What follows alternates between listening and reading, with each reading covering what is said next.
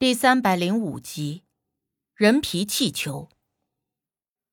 意外遇到的老头建议刘队长不要再继续寻找老邱的下落，而是要尽快找出出路，离开这里，好过让其他人也一同涉险。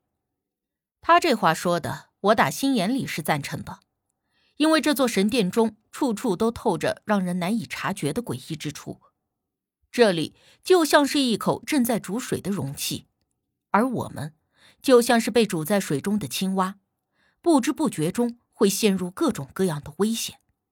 而当我们意识到危险的时候，却已经来不及了，并且这里的洞顶竟然是虚无的，就像是被投影仪折射出来的洞顶，看似是坚硬的岩石，实则却什么也没有。这种情况，若是在当下的科技手段，那就是再寻常不过的小把戏。可是要知道，我们所在的这神殿地下，少说也有几百甚至上千年的历史了。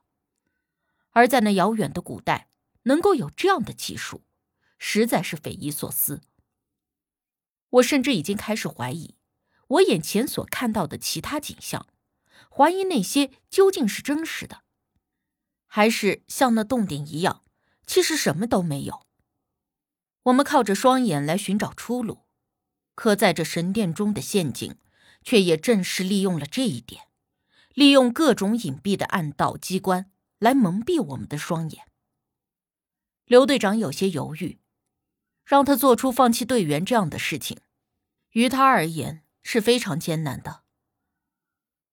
而这时，无忌也开了口：“这里十分诡异，我们还是尽快离开为好。”对于队伍决策的事情。无忌很少主动的发表意见，而刘队长也最为重视他的话。无忌此话一出，刘队长看了看我们几个人，心中似乎做出了十分大的挣扎，而后终于一点头，同意了老头和无忌说的话。我们这些人先找到出路离开，再说其他的。于是我们就暂时放弃特意去寻找老邱的踪迹。而将重点放在了寻找出路上。这一次依旧是无忌打头阵，而我和刘队长跟在他的身后，黑子和老头走在我们后头，武迪最后。哎，你们是怎么进的这里？难道也是跟我一样，不小心进来的？路上，老头会时不时的问我们问题，先是问我们是怎么来的这里。为什么来的这里？找到了什么宝贝？又问我们是哪里的？说他干这行也有些年头，或许能够认识之类的。我们都并不信任这突然冒出来的老头，自然也不会跟他多说什么。只有武迪在后头时不时的应付两句，但也都是说着些无关痛痒的。到了后头，直接他也懒得应声了。不要吵。走在前头的无忌突然脚下一顿，比了一个近身的手势。刘队长立刻让大家安静下来。顿了能够有两三秒钟，无忌又说：“有风声。”我们和无忌的距离相距不远，可是我并没有听到有风声之类的。刘队长他们也是面面相觑，并没有听到声响。但是。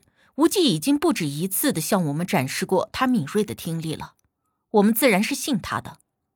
武迪有些高兴的问：“哎，会不会前面就是出口？”黑子的脸上也露出了喜色，但是刘队长并没有那么乐观。他说他似乎有一点不大好的预感，让我们大家都小心一点，不要轻举妄动。武迪听了一笑，说道。嘿嘿，刘队，你什么时候也学着无忌和小生，还有第六感了？刘队长神色稍正。这里诡异重重，还是小心一点的好。待会儿你小心的盯着点后面。见刘队长如此正色，武迪也不再说笑了，而是郑重的点了点头。刘队长看了一下无忌，无忌这才又继续带着我们往前走。这一次。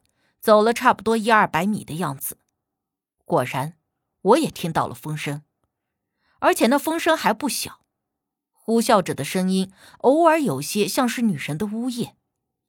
而这一路上，我都没有听到那老头说话。回头看他一眼，却正巧发现他在看着无忌的背影，并且眼中有一点奇怪的神色。被我冷不丁的回头一看，他就立刻收回了落在无忌身上的目光，装作什么也没有发生的样子。而我有些奇怪，无忌的敏锐度不可能察觉不到有人一直在盯着他看的。但是他也没有什么反应，而那个老头又为什么要盯着无忌看？还有，那么奇怪的目光，究竟是为什么？我犹豫了一瞬，便走上前去，在无忌的耳边低声说道：“无忌，那个人一直都在很奇怪的看着你。”无忌没有说话，只是轻浅的点了一下头。我见他毫不意外。一副早已心下了然的模样，这才放了心。而我们又走了一会儿之后，终于走出了那条狭长的山洞，顿时空间开阔了许多。在我们面前的是一个差不多三分之二篮球场大小的山洞，四周看起来也是毫无雕琢的山石，只是周围的石壁不知道是刻意还是天然形成的。许多拳头大小的小洞遍布了四周石壁，而我们听到的那呜咽的风声，正是从那些空洞中发出来的。这就像是一个哨子，风从哨子的管道中通过，发出声音来。只是那风的力度缓慢，而且并不是非常大，所以发出的并不是尖锐的哨声，而是诡异的呜咽声。这里是什么地方？武迪边问边举着手电四下打量，而我自从进入这里以后，就觉得一阵阵的脊背发寒。起初我以为是因为这里四面透着那古怪的风，但是我又察觉好像不是，因为那种寒凉是从骨子里发出来的，像是阴气。我也觉得这里的阴气有些重。我直接低声对无忌道，而他也点了点头。确实，经他确认，我知道自己猜测没错。可我正在跟无忌这说着呢，突然，武迪啊的一声惊叫，吓得我一个哆嗦。我们立刻朝着武迪看去，只见他指着角落里，惊恐的说道：“这里，这里有一个小石室，里面，里面，里面都是……”他似是一时情急，不知道该怎么形容，而他说话间，我们都已经走了过去。